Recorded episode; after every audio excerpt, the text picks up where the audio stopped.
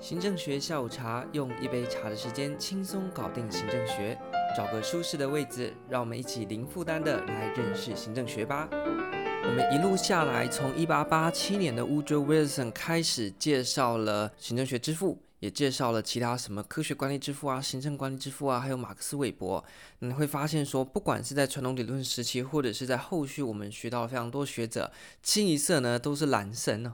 那你说为什么都是这些臭男生呢？那这一次呢，我们就要介绍一位女生哦，女性的学者了。这位女性的学者呢，就是有动态管理之母所称的傅立德 （Follett）。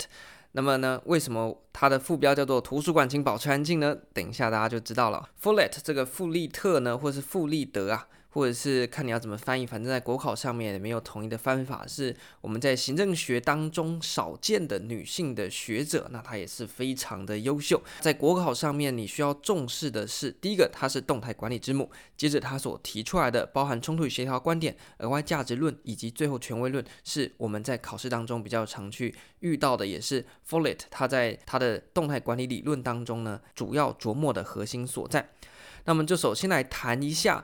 这个动态管理理论里面的冲突与协调，那这时候呢，我们就要讲一个故事啊。那么在冲突与协调的部分呢，弗利特自己举了一个例子哦，就是呢，在图书馆大家要保持安静念书的时候呢，就两位仁兄啊在那边吵架。那我们就以随便取个名字好了，就是这个金女士呢和这个白胡子老爹呢，他们就在吵架。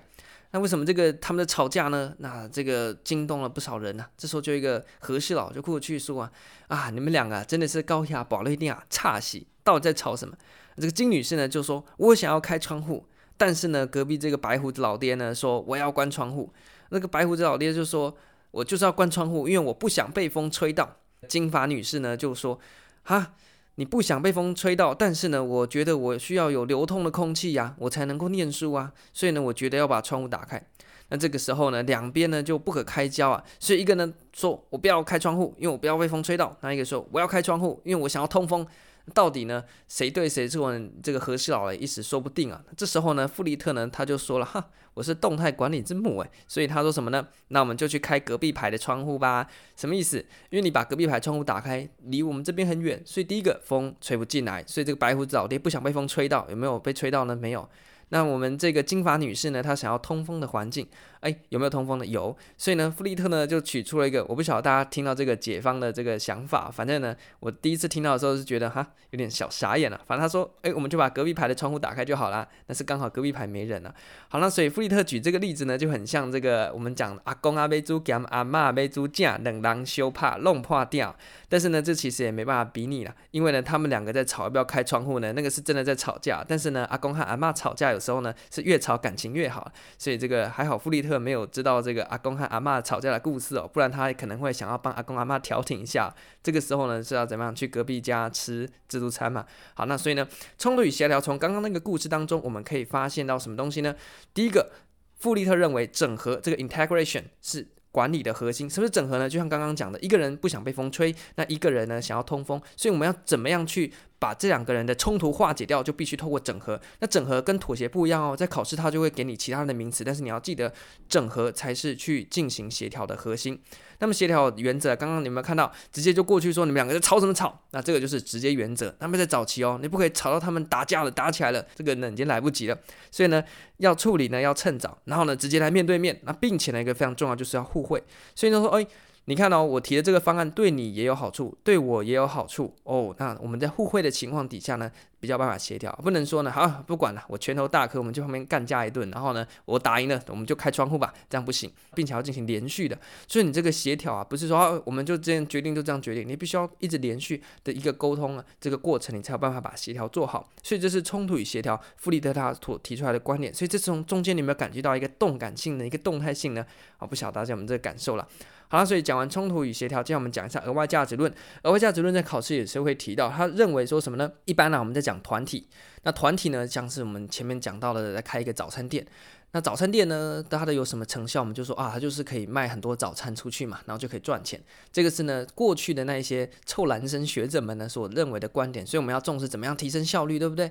但是呢，弗里德呢，他就认为说了，团体呢会有一个额外价值论，就是早餐店的员工他们会有一个革命的情感。那这层情感呢，是除了今天卖了多少份蛋饼以外呢，所延伸出来的。所以透过团体所带给人的那一种归属感，然后的那种人性上面的一种正向的一种激励的效果呢，他认为这是一个团体的额外价值哦，所以作为一个管理者，你必须去重视到说，团体也能够带给除了实际的卖了几份东西出去，生产了多少东西之外，在情感上面的一个额外价值。所以弗里特呢，也是少数呢，诶，把这个人性啊，所以这个心理的这个观点加进来的，所以我们就本来给他戴了一个爱心的眼镜啊。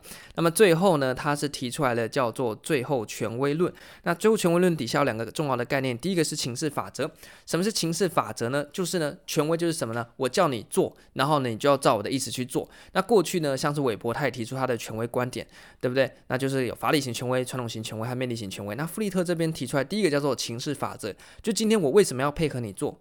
除了你是我的上司以外呢，还有是说，在目前的情势底下呢，我愿意配合你。所以不晓得大家有没有看这个斯卡罗里面那个蝶妹啊，李先德不是叫他做东做西吗？但是有一些情况底下呢，蝶妹他就拒绝服从。你说不对啊，蝶妹是这个李先德的这个可能是他的这个佣人嘛，对不对？或者是他底下的下属，他怎么可以去违抗他上司的那个命令呢？那弗利特就说这正常啊，因为啊，我们要来。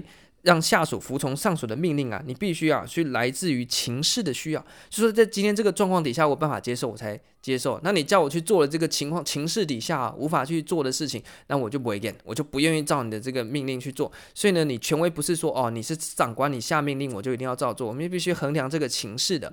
那第二个呢，就是最后权威的观点，什么意思呢？就是今天我感觉，诶，我下属你是上司，你好像呢权力很大，我下属好像没什么权力，但是呢，弗里特就认为说啊，每个人在他的工作范围都有他的责任和职掌嘛。那所以在这个部分里面呢，我就有我的最终权威。例如说呢，诶，早餐店里里面，我今天刚进去，我负责去扫厕所，那你就认为我一个扫厕所什么权利呢？对不对？但是呢，就我扫厕所这件事情上面，我是有我的权威的，所以老板呢可以叫我去扫厕所，但是我说我不要啊，这个呢。厕所没有扫到？没有扫到嘛？那所以在这件事情上面呢，我就有我的最后权威哦，所以我决定不扫了。然后呢，这个厕所就没有人扫了。那当然我会被怎么处分是另当别论。不过呢，弗里德说，你看这是我的权威啊，我可以拒绝啊，我拒绝 refuse 之后，厕这个厕所就没人扫了。所以这就是最后权威。所以他认为说，我们在讨讨论权威的时候，大家都只重视上面的，我们应该重视每一个环节，做最后决定的那一个呢才是最重要的。例如说呢，今天可能老板决定要把厕所整理干净，然后呢交代给。主管，主管说好，那我们就把厕所扫干净。主管要交代给我的这个清洁部门的小主管，那小主管呢，就下到最后一层，就是我这个最低贱的啊，负责去扫厕所的啊，这个新生。看起来啊，我们好像在最下面，我们是一个新来的打打工仔，对不对？然后没什么权利。但是弗利特就说，如果拒绝的话，你看，我就直接推翻上面所有的决定论。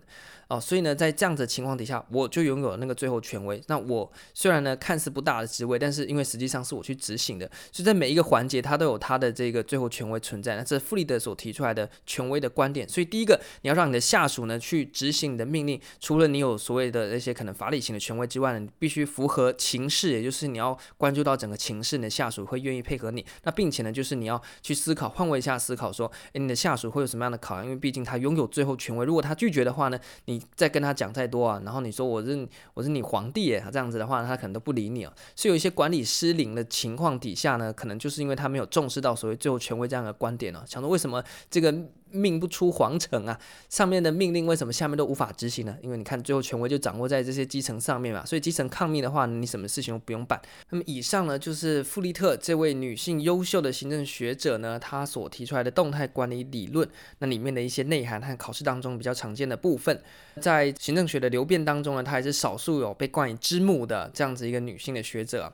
大家记得，弗里特就是动态管理之母。那看着他的这个爱心眼镜，就想到什么呢？他把这个人性的观念开始加到行政理论当中了。那更多的行政理论如何去更加的人性呢？更加有具有这个心理关怀的层面呢？那就要等到我们下一个时期要来修正传统理论时期这些弊病啦。所以呢，有关于修正理论时期到底有什么样子内涵，就是我们下集会再跟大家分享的。这集就到这边，感谢大家，拜拜。